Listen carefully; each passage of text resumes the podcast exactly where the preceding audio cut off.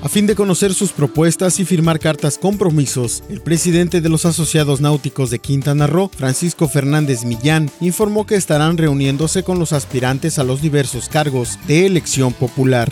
El presidente del Consejo Coordinador Empresarial del Caribe, Iván Ferrat Mancera, solicitó a las autoridades estatales y del municipio establecer mayor vigilancia en las playas de Cancún a fin de atender delitos como la extorsión. Toda la información completa a través del portal www.lucesdelsiglo.com.